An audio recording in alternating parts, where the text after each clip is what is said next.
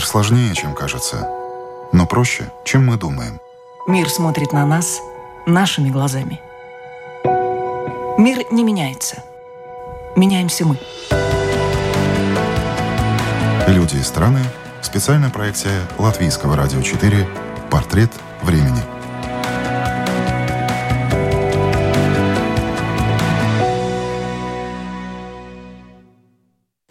Украине, несмотря на военное положение, в последние дни происходят активные внутреннеполитические процессы, в частности, кадровые перестановки в правительстве и силовых ведомствах, и по неофициальной информации лишение гражданства некоторых вип-персон.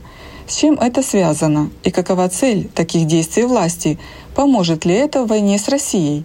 Я, украинская журналистка Светлана Мялик, пообщалась с народным депутатом из фракции «Слуга народа» Александром Кочурой. Александр Кочура – кандидат юридических наук и до того, как стать народным депутатом, был адвокатом Владимира Зеленского, партии «Слуга народа» и компании «Квартал-95». Более четырех месяцев идет полномасштабная война России против Украины. Э, как изменилась роль Украины за это время внутренне и на международной арене? И как вот вы оцениваете сейчас роль Украины? Ну, я могу сказать, что однозначно Украина стала субъектной.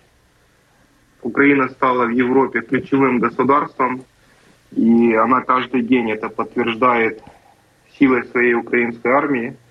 А если говорить о внутриполитических процессах, о внутриобщественных процессах, то, как бы это ни было парадоксально, российская агрессия привела к тому, что украинский народ наконец-то стал сплоченным.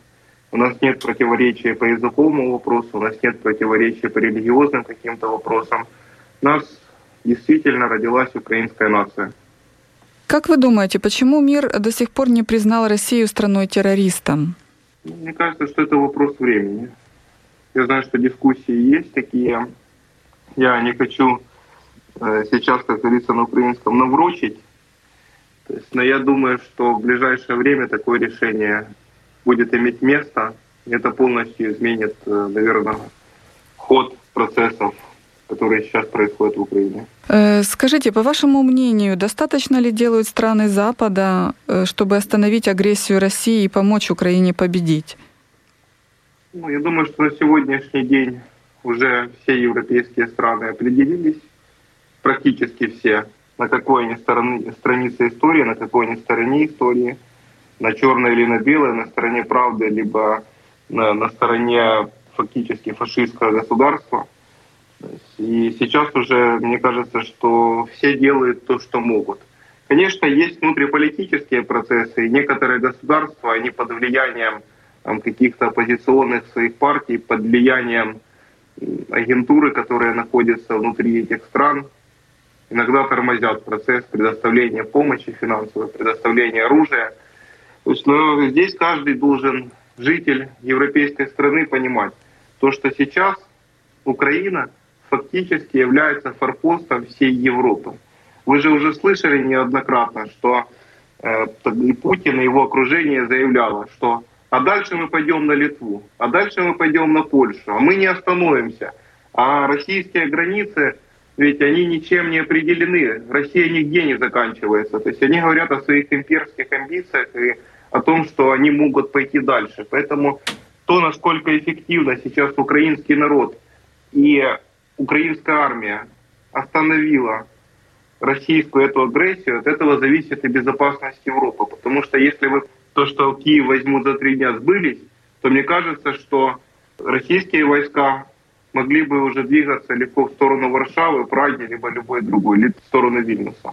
Э, недавно была конференция в Лугано, в Швейцарии. Главные итоги все-таки, на ваш взгляд, вот та стратегия восстановления страны, насколько она была донесена э, до Запада, и не рано ли Украина думает о восстановлении? Ведь вначале нужна э, победа.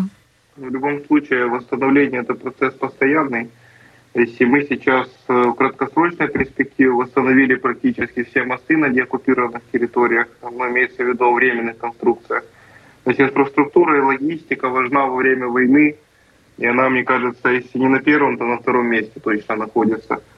В любом случае, мы должны говорить о том, какой страна будет после победы, и все цивилизованное общество уже не сомневается о том, что Украина победит. Мы должны планировать, мы должны давать людям надежду внутри Украины и показывать им картинку, то, какой Украина будет.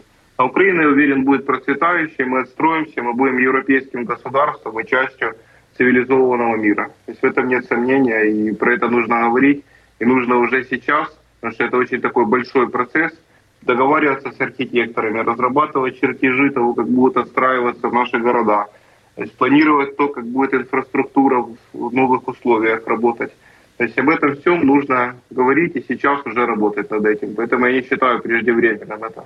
Что касается внутриполитического процесса в Украине, мы видим, что э, вот в последние дни э, происходят такие кадровые перестановки в высших эшелонах власти. Это касается службы безопасности Украины, это касается э, Генеральной прокуратуры, правительства, в частности, Министерства социальной политики, там новый министр. Чем это обусловлено? Обусловлено, на ваш взгляд? И вот если можно вот конкретно по каждой из этих кандидатур, которые вот сейчас уже эм, уходят э, этого Олимпа власти, все-таки есть ли понимание в обществе, почему э, происходят эти кадровые ротации? И вот не было же заслушивания информации, какого-то отчета, это ключевые ведомства. Ну, здесь нужно, наверное, разбираться по каждому отдельно, так как вы сказали прецеденту. Ну, во время войны, наверное, и должно быть таких отчетов потому что информация закрыта должна быть, решения должны приниматься оперативно и незамедлительно. Если кто-то стал неэффективным, даже если это твой друг либо член команды, у президента Зеленского здесь нет никаких ограничений. То есть в отличие от предыдущих руководителей, которые были без персоналей, он не прикрывает своих друзей, даже если они находятся на ключевых должностях. Если показал неэффективность, то должен освободить это место. Если говорить о министре социальной политики, о Зебной, то этот вопрос уже назрел давно. То есть у нас был конфликт с фракцией. Э, например, я расскажу про один пример только. Когда мы подали законопроект про сохранение санаторных школ-интернатов, и это уже были последние дни, которые давали возможность спасти их дальнейшее функционирование – то есть мы провели это большинством голосов через парламент, там было более 270 голосов от разных фракций. Попросили спикера, чтобы он отправил президенту на подпись этот законопроект. Но министр социальной политики без согласования с фракцией большинства, которая назначила, вопреки позиции, попросила президента заветировать законопроект. Президент, конечно, и отказал, но тем не менее все равно осадок остался. Да и таких случаев можно называть много. У нас расхождение во взглядах и эффективность минимальная. Поэтому это кадровое решение было принято еще давно, и кандидатура тоже была давно уже утверждена, но война внесла свои коррективы. То есть если говорить о службе безопасности Украины и Генпрокуратуре, да, и Генеральной прокуратуре, то в данном случае, ну, мне кажется, что президент сказал в своем обращении причины этого кадрового решения, мне нечего добавить. Плюс нам он еще предоставил аргументы, с которыми тяжело не согласиться в закрытом режиме. Я не считаю, что... А вы можете Баканов, сказать, что это за аргументы? Да, Баканов и Венедиктова это плохие руководители, я так не считаю. Я считаю, что они были достойными руководителями, но объективно во время войны это все-таки были политические назначения, довоенные. И Баканов и Венедиктов, они люди не из системы. Во время войны и служба безопасности Украины, и Генеральной прокуратуры – должны кадровые сотрудники этих правоохранительных органов руководить, что сейчас и происходит. Я думаю, что уже на следующей пленарной неделе мы проголосуем о назначении нового руководителя службы безопасности Украины. И по, генеральному прокурору тоже, думаю, будет внесено предложение президента в ближайшее, в ближайшее время короткие сроки. Угу. Скажите, есть э, вот понимание все-таки, кто может заменить э, этих двух силовиков так, в их креслах? Потому что сейчас вот обсуждаются разные кандидатуры. Есть информация о том, что может занять пост генерального прокурора прокурор Киева Дней. Олег Кипер. Да, я за несколько последних дней, наверное, слышал в средствах массовой информации – около 10 кандидатур, около 10 фамилий, которые называли. Угу. То есть у нас, к сожалению, наша политическая культура, она предусматривает вот, э, обсуждение какое-то преждевременной кандидатуры и так дальше, какие-то обсуждения инсайдов так называемых. То есть, ну, это решение будет президент. Президент несет кандидатуру, то есть ту, которую он посчитает нужной, это его право. Он предложит парламент, а парламент будет уже определяться. Я считаю, что у нас фракция, например, есть Андрей Костин. Это глава профильного комитета правовой политики, который мог бы занять эту должность. Я считаю, что у нас, например, есть Сергей Ионышев, это глава комитета правоохранительной политики, который тоже мог бы занять эту должность. То есть у нас достаточное количество кадров, которые могут претендовать на эту должность. То есть, но я все равно являюсь сторонником все-таки не политических назначений, а то, чтобы это люди были системы. То есть действительно есть несколько кандидатур среди десятка тех, которые назывались, которые сейчас так либо иначе находятся в системе.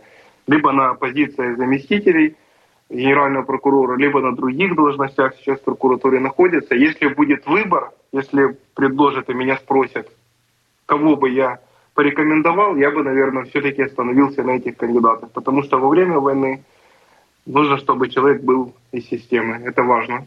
Но есть еще и другие кандидаты, то есть фамилии которых называть, мне кажется, сейчас неуместно, потому что еще пока что нет никакого голосования. То есть все-таки склонялся в сторону кадровых прокуроров угу. и все их назначение на эту должность. Так, это мы говорили о генпрокуроре. А что да. касается э, службы безопасности ну, Украины? Служба безопасности аналогичная ситуация. То... Аналогичная. Сейчас угу. исполняющий обязанности заместителя Ивана Геннадьевича Баканова. То есть есть я понимание, думаю, кто нам... может занять эту должность? А, я думаю, что это тоже будет человек из системы. То есть мы, у нас есть внутренняя договоренность о том, что мы не называем фамилии преждевременно тех, кто может реально занять эту должность. Я могу сказать, намекнуть, то, что это, наверное, человек будет из системы, кадровый, кадровый офицер, который долго работает в службе безопасности Украины. Угу.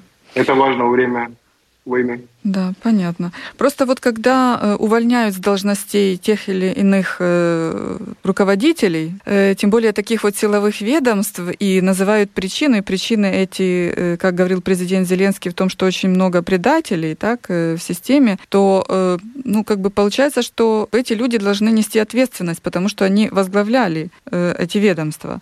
С другой стороны, как бы они уходят и говорят, что, ну, от хорошие ребята на самом деле, и там даже говорят, что карьера у них них будет и дальше развиваться, в частности, по поводу Венедиктовой, что она может стать дипломатом, э, поехать послом в одну из стран. То есть как-то вот немножко э, странно. Вот. Почему? Ничего странного. Тут э, это нормально, да. Если в рамках расследования, которое еще на сегодняшний день продолжается, не будет фактов того, что они имеют к этому непосредственное отношение, конечно, они поедут и продолжат свою карьеру как дипломаты. Если будет доказано то, что они имеют отношение, то они поедут в другие места, то есть которые менее приятные, да, могут быть для нахождения. То есть может быть ответственность, да, так? так? То есть, ну, конечно, угу. расследование идет указом президента, и я не исключаю любые варианты, но я сомневаюсь, что Венедиктов либо Баканов могут быть к этому причастны. То есть здесь э, сама прогнившая система десятилетиями, когда у нас сотрудники, бывшие ФСБ, либо выпускники Академии кадровой ФСБ работали в службе безопасности Украины. То есть это началось еще с 90-х годов. То есть очень, очень активно развивалась агентурная сеть. ФСБ вербовала сотрудников и службы безопасности Украины с момента независимости. Они эту работу системно вели. То есть, и, к сожалению, у нас сейчас вот эта вот очистка, которая происходит за последние года, наверное, с 2014 года, этот процесс начался, он еще продолжается, то есть он не велся государством Украины и до этого. То есть, mm-hmm. Поэтому здесь ничего нет удивительного. Это, мне кажется, ответственность всех руководителей, которые были на должностях э, в службе безопасности Украины, в офисе генерального прокурора. Но, тем не менее, я бы сказал, знаете, про следующее. Если говорить о Баканове, я не являюсь его адвокатом, да, но, тем не менее, Медведчук был задержан именно во время Баканова. Угу. То есть огромное количество коллаборантов было привлечено именно в его время. То есть подозрения вручались топ должностным лицам тоже во время его руководства. То же самое касается и Венедиктовой.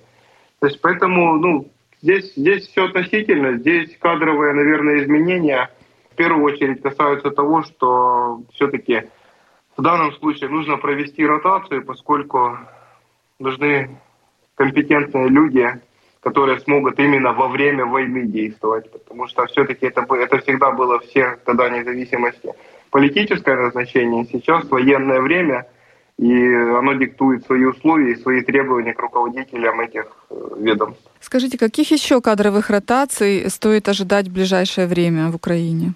Я могу вам сказать, что это не последние изменения, будут еще в правительстве Украины. Речь идет о нескольких министрах, но пока что у нас тоже, опять же, есть договоренность внутрифракционная.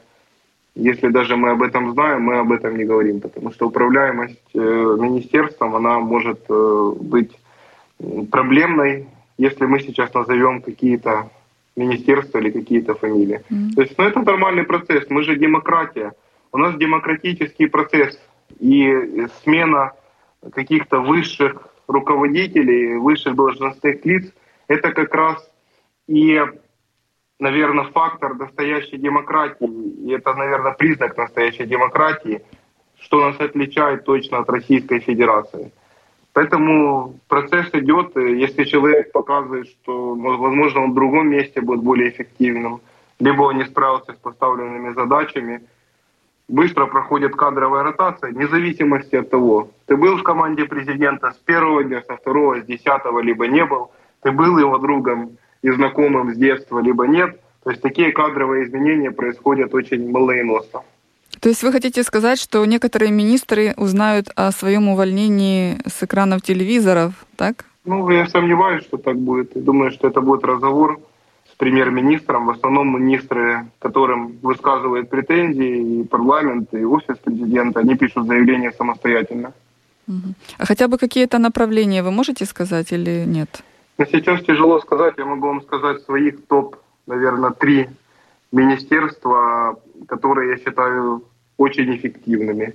Те, которые имеют поддержку среди депутатского корпуса, и которые точно, наверное, не будет никаких изменений происходить. Угу. То есть на первом месте это министр инфраструктуры Кубраков, который, мне кажется, сейчас является самым эффективным министром, который справился со всеми задачами президента по восстановлению инфраструктуры, разрешил фактически топливный кризис в Украине, который с дизельным топливом сейчас во время посевной, который был очень важен – который сейчас логистические вопросы, логистики оружия и всего остального решил эффективно и эвакуации наших граждан самые горячие месяцы и дни э, на нашей, нашей войны украинской.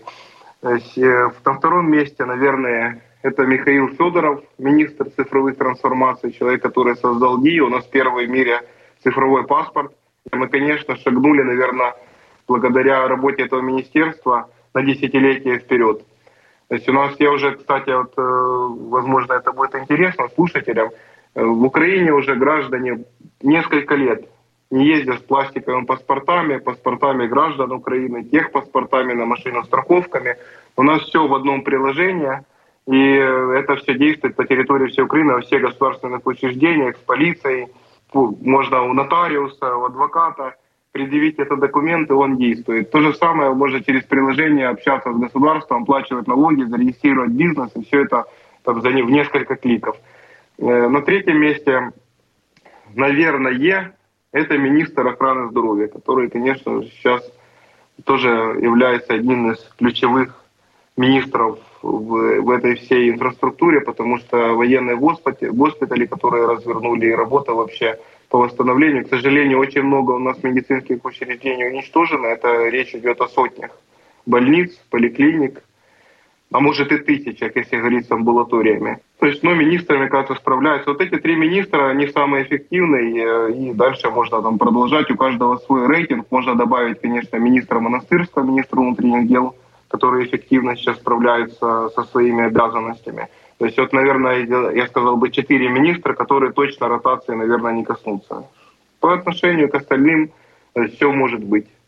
Понятно. То есть, э, наверное, ожидаются все-таки такие масштабные ну, не масштабные, ротации. думаю, они будут, они будут фрагментарными, но в любом случае это да. Главное, чтобы они были эффективны. Молодой демократии, молодой демократии, даже если говорить о всех э, философах мировых, они все, все писали о том, что молодой демократия – изменения правительства частые, да, там, либо части правительства, они неизбежны, это как признак демократии. и э, то, то, то, что должно быть постоянно. То есть молодая кровь должна быть э, не, не в плане да, возраста, а в плане ротации этих, она должна быть постоянно. То есть, возможно, у нас будут министры, есть такая версия, да, то, что будут министры, которые перейдут с одного министерства в другое, усилят их там.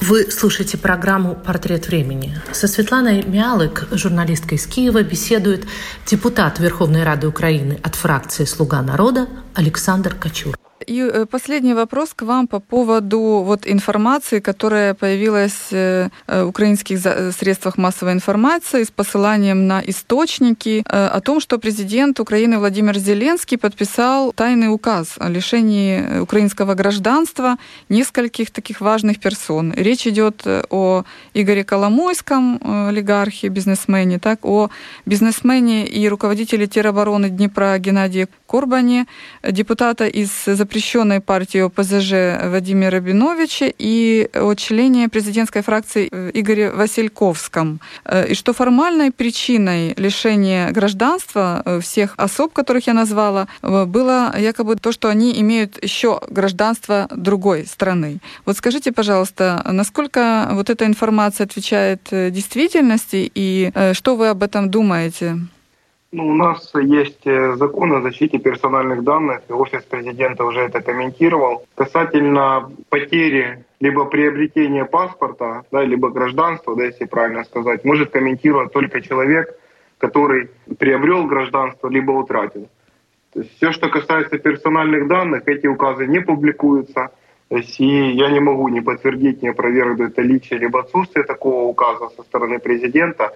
То есть, но, на мой взгляд, у нас в Украине есть единое гражданство, и если это касается особенно государственных чиновников, депутатов, они не имеют ни морального, ни юридического права иметь второй, третий, четвертый паспорт. Это абсолютно логичное решение. Если основания компетентных органов были, я поддерживаю такое решение. Я считаю, что оно абсолютно справедливым является. То есть, ну, мне ничего не известно. Никого из этих людей, там, за исключением э, депутата Васильковского, э, с которым общался всего несколько раз за три года, то есть я мало его знаю, никого из них не знаю. Поэтому я, мне, я ни с кем из них не общался, в том числе и с нашим коллегой.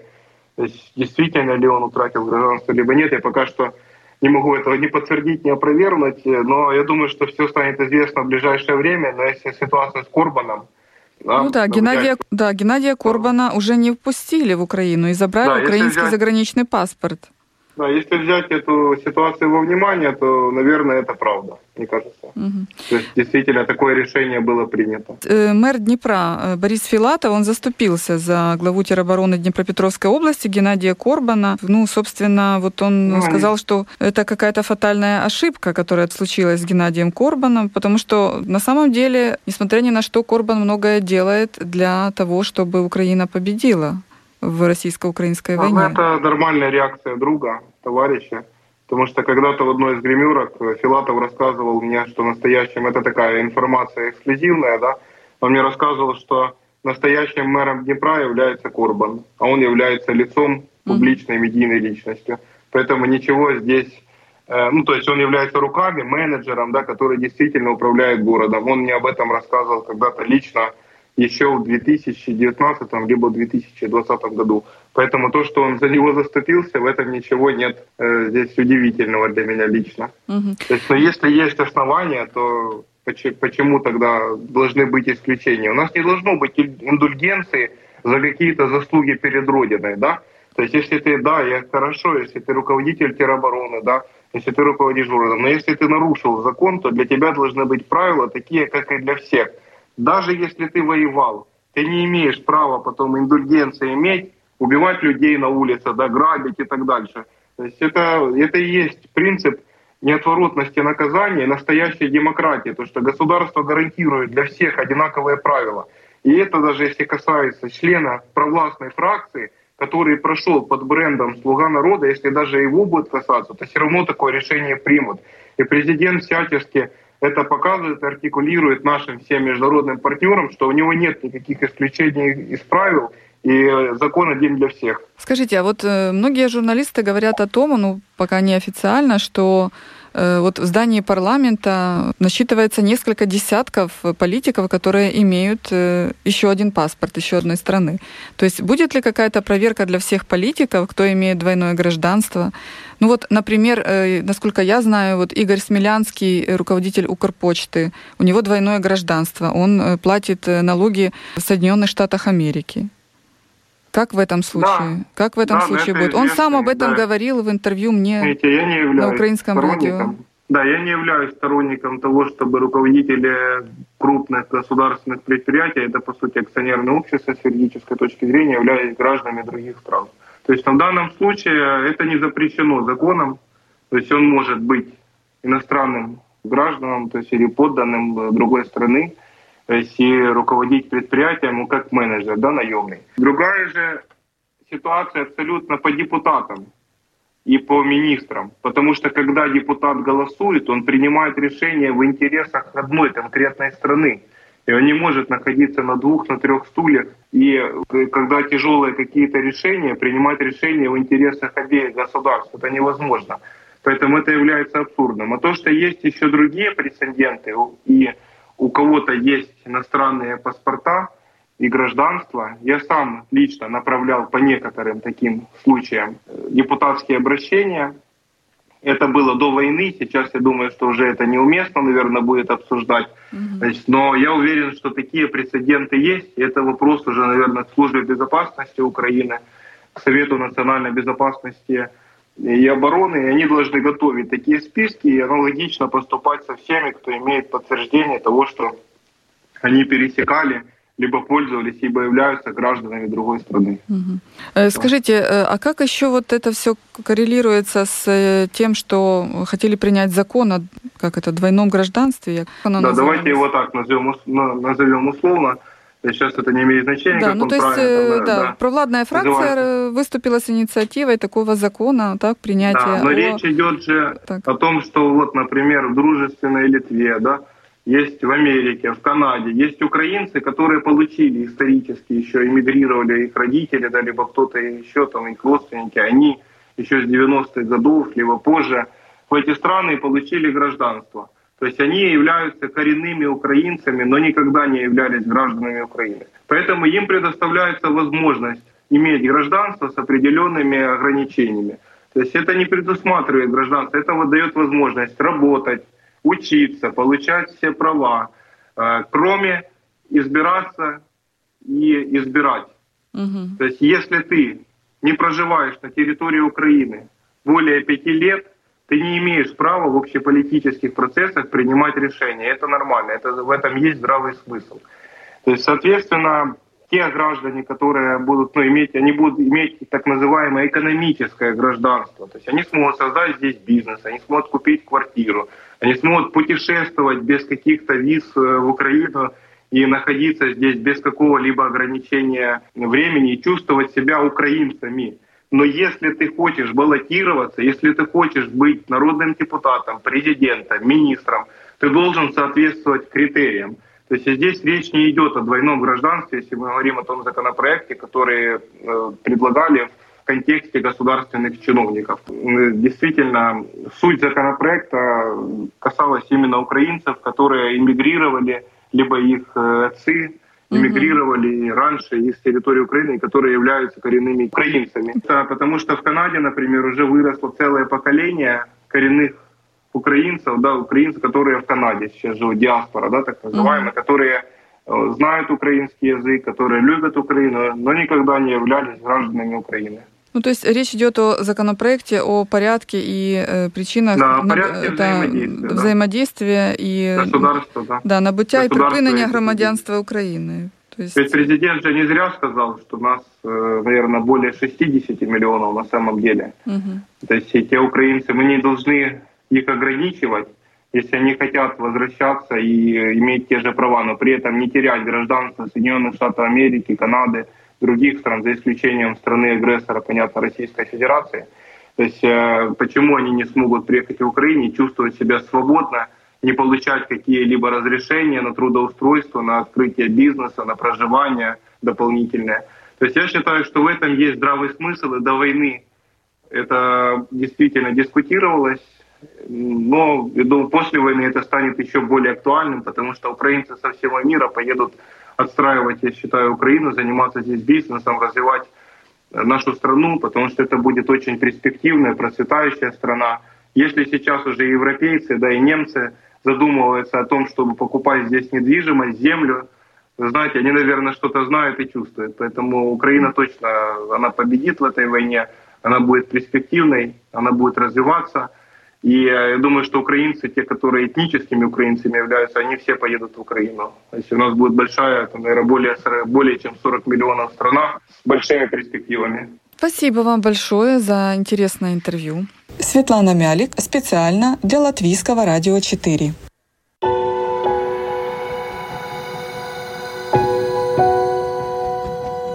Люди и страны.